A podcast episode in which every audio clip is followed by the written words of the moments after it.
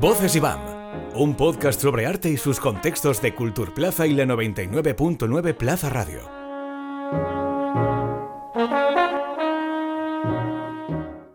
Unir a profesores y artistas, explorar el poder del archivo, ejercitar el músculo de la memoria y abrirse a nuevas prácticas en las aulas. Estos son algunos de los ejes del proyecto de Así Allá, de Allá Así, la iniciativa invita a un grupo de docentes de distintas materias a intercambiar experiencias y crear un inventario de recursos artísticos para poner en marcha durante sus clases. Y lo hace, además, en colaboración con el programa Arte y Contexto, que reúne a creadores de disciplinas muy diversas y que abordamos hace algunos episodios. De todo esto hablamos hoy en Voces IBAM. Para ello tenemos a Elena San Martín, mediadora y coordinadora del proyecto. Hola, buenos días. A Encar Martínez, técnica de educación del IBAM. Buenos días, Lucía. Y a la docente Sonia Alzola. Hola, buenos días. Bienvenidas a Voces Iván. Muchísimas gracias. gracias. Antes de empezar a, indagar en qué es esto de, así, allá, de allá, así, os quería preguntar a las tres de qué hablamos cuando hablamos del archivo en las disciplinas artísticas. Bueno, eh, al final la idea de archivo eh, se puede entender como un conjunto de materiales que, están organizados, clasificados o estructurados, que nos dan una información sobre un tema o una disciplina.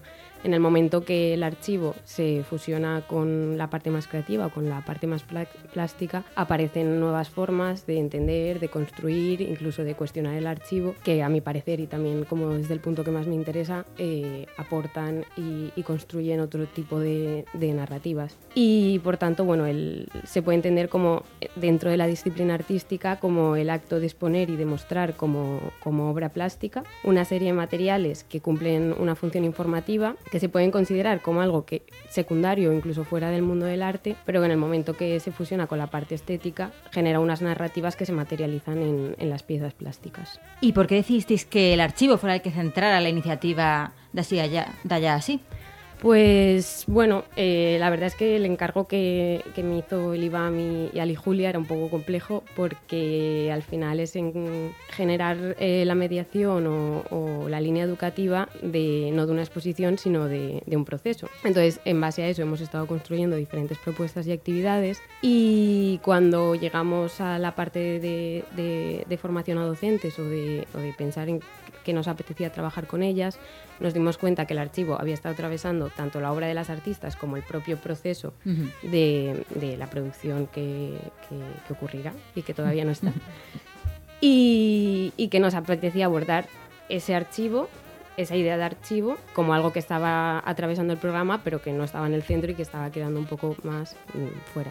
Has comentado, en la que ocurrirá. Me va muy bien esto porque mi siguiente pregunta era, bueno, ¿Qué fases tiene este proyecto? ¿Cómo se está estructurando? Hay una de las cosas que, que nos parecen muy interesantes y es que cuando desde las instituciones llamamos o invitamos a profesorado, al alumnado a participar pues, de los contenidos que hemos preparado, es como que ya se les da un producto que está finalizado. Entonces, eh, creo que una línea muy interesante en la que ahora mismo está la institución es eh, un trabajo eh, que impregna todos los departamentos, todas las áreas y este proyecto, como está pasando con otros como Confluencias y demás, es que se está generando un trabajo en proceso en paralelo. mientras se está trabajando programarte contexto desde, desde conservación, se está trabajando, ahora mismo están los artistas ¿no? en plena ebullición creativa, está, se está trabajando desde las actividades que se abren al público y una de las cosas que creo que se han logrado y que caracterizan el proyecto de Así Allá es que se ha invitado a formar parte a profesorado para que sean también partícipes de ese, proceso de creación. Entonces están siendo parte antes de que se abra al público lo que, lo que va a ocurrir. Porque de hecho, bueno, Arte y Contexto incluye propuestas creativas muy distintas. ¿Cómo se relaciona este proyecto con todas esas propuestas? Que cada una es un poco pues eso de su padre y de su madre. Bueno, pues de nuevo es como recogiendo miguitas de todo lo que va ocurriendo. Es muy difícil. Eh, bueno, es muy difícil, no, es muy interesante eh, mediar eh, ese proceso. Entonces yo creo que el, encargo que las comisarias, Ali y Julia, hicieron a las artistas ya incluía a mi parecer, una parte de mediación, es decir, ellas están proponiendo actividades que abren y comunican su proceso y creo que o entendí mi labor más como recoger cosas que pudieran ser interesantes, que no se estuviesen eh, abordando con, con tanta profundidad o que incluso a las artistas no les pareciera tan interesante, pero sí lo pudiera ser para otros contextos y, y en ese sentido todo lo que se está construyendo parte un poco de ahí. Y además para poder vincularlo con la obra de cada una de las artistas, porque también nos parecía interesante y, y están generando o están abordando temáticas muy, muy enriquecedoras, eh, lo que hicimos fue trasladarles eh, el encargo a las docentes de que no solo íbamos a estar trabajando el archivo, sino que cada una de ellas, por sus preferencias, se vincularan con cada una, una de las artistas del proyecto. No tanto eh, con la necesidad de trabajar su obra, porque no nos interesaba tanto, sino como los temas o las ideas y conceptos que ellas están abordando. O sea, que ha habido como duplas de, de trabajo. Exacto, lo cual ha sido bastante complejo a la hora de, de unirlo todo, pero ahora que ya está, creo que, que lo hemos resuelto. Y en ese caso, ¿qué, digamos, ¿qué características crees que tienen estas parejas? No sé si hay algunos puntos en común, algunas cosas así Pues- para hacer match. Sí, yo creo que, bueno, les presentamos las artistas el primer día, en el mismo momento que presentamos lo que entendíamos o íbamos a trabajar sobre el archivo. Creo que algunas se vincularon más eh, por la parte estética y otras más por, por la parte conceptual. Y, y del mismo modo eh, lo han abordado así o, eh, o todo lo contrario, que se vincularon por lo estético y, y les, les ha surgido un interés más, más teórico-conceptual. Sí, además fue como que em, con algunos docentes fue hiper clara, ¿verdad? Sonia, tú fuiste una, o Sergio. ahora, ahora explico mi ejemplo. Sí, o Sergio Taboada también, como que vio a Álvaro Porras y dijo, esto es lo que yo quiero trabajar, es lo que ya trabajo, el arte urbano, la intervención eh, pública, tal. Y otros fue como mm, que fue un reto, ¿no? Fue de esto no, no, no sé cómo encajarlo, pero me voy a atrever. Entonces fue ahí, fue interesante el match. La mía era Marina González Guerreiro y no la conocía, entonces me encantó conocer su obra y además vi algunos elementos de lo que creo que ella luego expondrá en el IBAM, de fragilidad, del paso del tiempo, de el arte como sin mayúsculas, muy un poco tendente a lo naive, que me, me enamoraron y, y las vi conectadas con mi propia producción anterior. Es que me parece muy interesante, ¿no? Ese componente de afinidades selectivas, que la forma en la que nos sentimos más conectados con un creador y con su obra es también tan personal, ¿verdad? Tan íntima. Yo creo que operan ahí tantos factores Sí, diferentes. Además, yo pensé que no me la quiten, porque digo, todo el mundo va a elegir a Marina, pero no, salió muy bien, ¿no? Nadie, o sea, yo tal, yo cual, o sea, yo me la van a quitar seguro. Esa conexión tenía que existir. Realmente es una inspiración. El, el artista no se estudia como tal en clase, sino que es una inspiración para que eso derive en otras cosas. En tu caso, Sonia, como docente, ¿por qué decidiste sumarte a esta experiencia? Bueno, pues yo no sé, confío mucho en el IBAM y todas las actividades que proponen. A nivel de abrir las aulas a otros espacios me suelen interesar, entonces casi siempre digo que sí. Además, Siempre dice que sí. Es reincidente. Sí, sí, es una de Sí. aquí de las, de las y aliadas. es que estamos al lado, somos el, estoy en el Instituto del Barrio del Carmen y es que está al lado del IBAN, entonces aprovechar todo lo que nos pueda ofrecer y, y bueno, y viceversa, está muy bien. Y porque estaba convencida en que los contenidos, si venían de parte del IBAN, me iban a interesar lo suficiente como para invertir ese tiempo ahí. Hablábamos al principio de la idea de, archivo y os quería preguntar, tanto en Elena como eh, desde, desde el punto de vista del IBAM y Sonia como docente, ¿por qué pensabais que era interesante trabajar esta idea de archivo en las aulas? ¿Qué conexiones puede haber ahí? Pues mira, lo veníamos comentando además por el camino, ¿no? sí. Ya eh, esto nos impregna hasta las conversaciones de fuera de sí, trabajo. Y realmente, a ver, desde, desde el punto de vista de educación, supongo que, que vosotras que estáis aquí también padeciendo el sector conmigo, estáis de acuerdo. Eh, hay, una, hay un reclamo realmente cada vez mayor. eh, nos damos cuenta de que, mm, de que dentro de, de lo que es la labor educativa eh, se lleva un ritmo. mm, bueno, está en todas las partes, ¿no? Ahora mismo, sociales, creo que todos vivimos en unos ritmos muy frenéticos y en la Como educación. de aceleración constante, ¿no? Exacto, Sí. exacto, y de producción, ¿no? Es como de producción, evaluación de producción. Entonces, eh, la función del archivo creo que es necesaria porque nos permite, eh, por un lado, pararnos, abrir un poco la mirada para que el alumnado también aprenda a calmar la mirada y a repensarse. Y también eh, creo que es necesario eh, dar testimonio de lo que se hace, que a veces eh, trabajamos mucho desde la parte de educación, en las aulas y fuera, y no queda una constancia. Parece que se ha producido, ha ocurrido la experiencia y, y ya no vale para nada más. Y realmente, cuando existe ese testimonio, es muy útil para uno mismo, para el grupo eh, que forma parte de la experiencia, pero también igual para docentes de, años mucho más atrás, que echen la vista atrás y, entiendan lo que está pasando, el por qué y cómo se ha llegado al punto en el que se esté. Hmm. Yo estoy de acuerdo con todo lo que has dicho eh, y es un concepto que me ha venido un poco de nuevas porque no, nunca lo había pensado a nivel personal de mi obra ni de los alumnos. Y, eh, para los alumnos yo creo que les puede servir, por un lado, para lo que tú has dicho de la mirada reposada sobre lo que ellos mismos están haciendo y también para sobre lo que otras personas han hecho y también como una especie de apreciación personal de cuál va a ser su línea a seguir en su trayectoria. Eh, no sé, por ejemplo, un ejercicio que se puede poner en práctica el archivo es el diario visual, que es como una especie de cuaderno de artista que hacen todos los cursos y en ese diario visual es como un tablero de Pinterest, pero físico, donde ellos van recogiendo experiencias estéticas en cualquier forma que van teniendo y que luego les sirven para eh, definirse y, y, utilizarlas en otras propuestas. Y me ha gustado mucho lo que has dicho sobre el tema de producir, evaluar, producir, evaluar, porque es verdad, hay muchas veces que muchos trabajos se producen y evalúan, pero luego no se exhiben eh, o no se clasifican y entonces se olvidan, se quedan ahí. Entonces yo sí que es verdad que voy a, quizá voy a replantearme el sacrificar parte del temario por calmarme más y, exhibir y, clasificar más trabajos. Yo también creo que una de las de lo que puede enriquecer eh, utilizar el archivo como, como herramienta en el aula es que, como ya mencioné al final, el archivo eh, organiza y clasifica información. Y creo que desde el conocimiento está el conocimiento hegemónico, que al final es el que de alguna forma se transmite al alumnado, y darles la posibilidad de, a través del archivo, organizar ellas esa información de forma más subjetiva o menos subjetiva, pero al final que ellas tengan todos esos datos y puedan decidir cómo ordenarlo, cómo trabajarlos o cómo mostrarlos de forma más estética, es muy valioso y también se introduce la parte plástica de que el archivo son materiales, ya sean papeles, objetos o fotografías. Y, no estás, o sea, y utilizar el archivo como herramienta de aprendizaje o de, o de cuestionamiento crítico, no estás ordenando palabras o no estás reproduciendo un contenido, una información, sino que tienes la posibilidad de ordenar todo eso. Claro, tienes como una confección de tu propia memoria. Exacto, bueno, de la tuya o, o de la de otra persona o la de una materia. Una de las cosas que yo creo que son más interesantes es que Elena les pone deberes ¿eh? en las sesiones.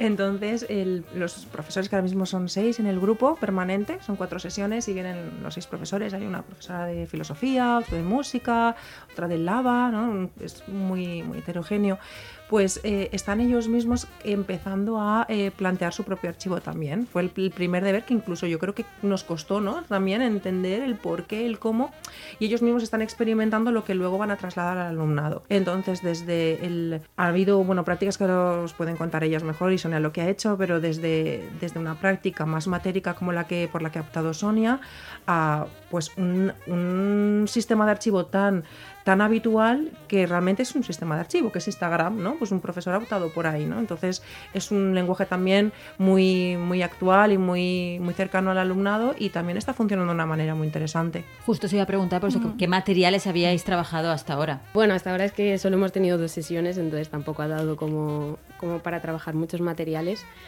Eh, la idea también partía un poco de, mm, no eh, venir ya con los contenidos o no venir ya con los materiales cerrados, sino pues tener un poco de mm, aterrizar algunas ideas o presentar algunas ideas y que los materiales los fuéramos generando. De la misma forma que creo que el programa también se piensa un poco así.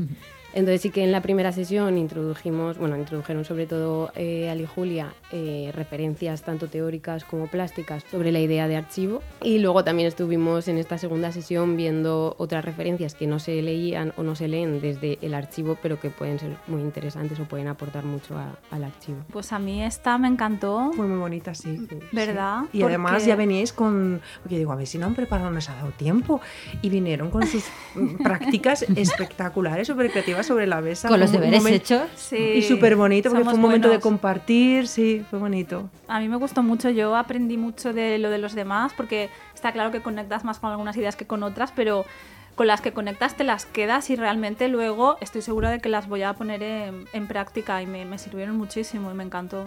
Mm. Sí, yo creo que los materiales al final son vuestros propios materiales y también por lo que decía antes Encar, eh, creo que al final se plantea un poco como un espacio y un tiempo en el que ellas como docentes puedan compartir tanto intereses, aprendizajes como miedos y, compartir sus propios recursos. Entonces, nosotras hicimos esa, eh, lanzamos toda esa lista de, de referencias que desde la disciplina artística conocíamos o nos interesaban, pero a partir de ahí eh, vamos a seguir trabajando en lo que ellas ya han hecho. Justo tenía por aquí apuntado preguntaros eso, esa vertiente de, de así allá, de allá así, que es el intercambio de experiencias entre los, entre los docentes, que no es simplemente ir como a recibir información, sino también poder poner en común saberes. Yo en, en ese es que me lo, lo, he pensado conforme tú lo ibas diciendo, que es verdad que los institutos, eh, no sé si las universidades, pero los institutos muchas veces tenemos esa carencia de espacios para intercambios de experiencias. Eh, porque tenemos nuestro horario muy delimitado, si es guardia es guardia, si es clase es clase, y entonces mm, encontrar ese espacio para encontrarte con docentes de tu misma especialidad, pero que no hace falta, pueden ser otras especialidades y crear proyectos comunes, no es tan fácil como parece y debería serlo. Hablabas antes, Sonia, del diario visual y quería preguntarte si nos podías comentar algunas ideas que, estaba, que estuvieras teniendo, que te hayan surgido sobre cómo poder aplicar pues todo esto que estás, ¿no? que, estás integrando a las asignaturas que impartes tú en concreto. Vale, pues a ver, el diario visual se hacen todas, ¿vale? Todas las que dan plástica, yo les propongo un diario visual y, y lo van haciendo y se evalúa al trimestre y me van contando cosas y tal. Y luego, por ejemplo, ellos también en muchas asignaturas tienen tableros de, Pinterest que les sirven para buscar referencias de diferentes autores y para tener como su banco de imágenes que luego enseguida lo aplican en diferentes proyectos. En bachillerato artístico, por ejemplo, la asignatura de proyectos, que es una asignatura nueva de este año, pues también vamos a utilizar el concepto de archivo en el sentido que ellos tienen que hacer como una especie de portfolio en donde se promocionan como artistas. Entonces, claro, es verdad que acaban de empezar en este mundo artístico, pero sí que tienen cosas de la ESO también, a su nivel las tienen. Entonces, el cómo organizar esa información para presentarla y que te acepten un posible proyecto o que te den una subvención, pues ahí, por ejemplo, es, mm, ahí lo voy a aplicar bastante en esa asignatura. Eh, hablábamos de que bueno, un pilar fundamental del proyecto es el, el, archivo y diría que el otro pilar fundamental son los docentes. No sé si tenéis identificado un perfil de, profesorado que se apunta a este tipo de actividades, que sí que tiene este especie de interés por seguir formándose. Pues eh, a ver, esto es muy interesante, Lucía, porque realmente cuando nos sentamos en la, primera vez, Elena y yo, ¿te acuerdas? Con Ali, con Julia, era de, mm, a ver, queremos, sabemos que es una tendencia ahora mismo del museo y queremos trabajar en ello. Mm, mm, sacar como una pata ¿no? educativa, una mediación educativa del proyecto de arte contexto, el proyecto que está teniendo lugar pero cómo lo hacemos de manera que sea que aporte, que nutra el proyecto y que también dé servicio, un servicio que no estemos eh, solapándonos, ¿no? Nosotras mismas tampoco, como seguimos abriendo la, cartera ¿no? de, posibilidades ¿no? y de servicio educativo que damos. Entonces, nos dimos cuenta que sí que es verdad que hay mucha afluencia educativa, sacamos muchísimos proyectos de educación formal y mm, la verdad es que muchos centros educativos de cada vez mayor perfil nos, nos visitan en el museo. Pero hay algo que está relacionado con lo que hemos hablado antes sobre los ritmos, em, que siempre queda como una espinita ahí. Y es que es verdad que muchos de los proyectos son proyectos rápidos, son visitas rápidas o actividades muy, como muy fugaces, que a no ser que dependa de la voluntad de aquel docente que quiere luego exprimirlo más en clase, el contenido, es como que ha tenido lugar y ha desaparecido, ¿no? Como algo de una performance, ¿no? Entonces, em, eh, vimos que eh, quizá era el momento, este proyecto se prestaba a otro ritmo, a, otra, otro tipo de, impacto, si eh, nos centrábamos en un tipo de profesorado, un perfil de profesorado, que sí que es verdad que por, las cuestiones que sean no es tan frecuente, pero que existe y que nos busca, y os recibimos encantadísimas, como Sonia, em, que necesitan y que buscan seguir formándose más allá de la formación oficial que sigan de los docentes, pero que por ellas mismas ah, en su vida personal continúan investigando, siguen visitando exposiciones, eh, buscan lecturas, referentes. Entonces vimos que era una posibilidad el invitar a docentes mm, pues así, para formar parte de un grupo de investigación, porque realmente es un grupo de investigación y de, y de compartir experiencias. Y, y bueno, mm, hemos visto que vienen de asignaturas muy, muy diferentes, pero que al fin y al cabo se complementan y están haciendo del grupo algo muy interesante. Yo también creo que, que algo muy interesante eh, a la hora de pensar el grupo es que eh, la mitad de ellas son muy jóvenes y la otra mitad pues a lo mejor ya llevan 10, 15 años o no lo sé, eh, trabajando como, como docentes y creo que eso es muy chulo a la hora de, de compartir y de, y de, y de conversar eh, a la hora de cómo abordan ellas su, su profesión. También no sé hasta qué punto es, es, una forma un poco de escapar de estas exigencias de, del todo, del presentismo, de todo es para ahora, para allá, para hoy. Eh, Y todo tiene que tener un resultado en el ya. Sí, sobre todo porque además yo creo que cuando empezamos el proyecto nadie sabíamos, ni sabemos aún bien, dónde, cómo, en qué se va a materializar, qué va a pasar al final, ¿no? Pero la idea es que eh, se está trabajando, creo que salimos de las sesiones, ¿no? Pensando que, bien, vamos a la siguiente a ver qué, qué traemos. Y luego además desembocará luego en, en un resultado para no sé cuándo será, abril, no sé, el, el, año que viene. Entonces, bueno, el proceso aún es largo y ya veremos hacia dónde vamos. Y en tu caso, eh, Sonia, pues ¿por qué te parecía importante este, pues, este seguir formándote y a lo mejor explorar otros caminos? Pues bueno, yo la verdad es que yo llevo más de 20 años siendo docente y mm, he aprendido a ser muy selectiva, queda mal decirlo, pero es así con los cursos que cojo de formación y entonces y además tengo mellizos, entonces solamente cojo lo que realmente mmm, creo que me va a aportar y ya me da igual los puntos y todo eso. Entonces, eh, yo creo que al ser un grupo reducido en un entorno, o sea, en un entorno tanto físico como mmm, político-social como el IBAM, me iba a aportar seguro. Entonces, por eso yo sí que quería participar y además lo veía eso como un eh, lo veía como algo más abierto y no algo como recibir información solamente y ya está sino como colaborar en algo entonces eso me, es lo que me atrajo del proyecto la colaboración Claro, esta idea de la que hablábamos antes, ¿no? Y que no es simplemente el ir a recibir unos contenidos, sino el poder poner en común. Sí, exacto. Uh -huh. ¿Y hasta qué punto pensáis que ese poner en común empasta bien con, también con la idea de archivo, como un archivo que se construye en colectivo? Bueno, yo creo que de nuevo eh, recoge esa idea de repensar el archivo o cuestionar el archivo. Entonces, eh, no es eh, quedar a tenemos estos materiales y vamos a organizarlos, sino cada una se plantea unas cuestiones, genera unos materiales y entre todas conversamos, evaluamos, eh, unas aportan a otras y, y, va tomando eso forma. Entonces, es de nuevo pensar el archivo desde otros lugares que puedan llevarnos a puntos más interesantes. Porque sí que creo que a lo mejor cuando pensamos pues en la idea de crear archivo, pues puedes pensar en alguien que está en una sala llena de documentos en soledad, sí. en silencio, clasificando. Y aquí poco apostáis por una perspectiva completamente distinta. Sí, de hecho la siguiente sesión va a ser más práctica, ¿verdad, Elena? ¿Tienes pensados aquí ponerlos a trabajar? ¿Eh? Esto es spoiler para ti, Sonia. Vaya. Sí, sí, bueno, la idea es un poco que ellas eh, ya han generado su propio archivo, han generado una metodología y tienen unos materiales y aparte de seguir eh, conversando sobre esas metodologías que nos pueden aportar, que no nos pueden aportar, me interesa ahora explorar cómo archivar ese archivo, cómo materializar ese archivo, precisamente por lo que hablabas de esa idea del archivo como algo aburrido, pues unas han usado Instagram, otras han usado eh, Google Drive. Sonia ha hecho una parte mucho más plástica y matérica, cómo podemos construir un dispositivo uh -huh. que aglutine todo eso en la línea de lo que queremos entender o queremos construir de archivo. Pues ha sido un placer teneros en Voces Iván. Muchas gracias a las tres. Nada, gracias a vosotros. Gracias.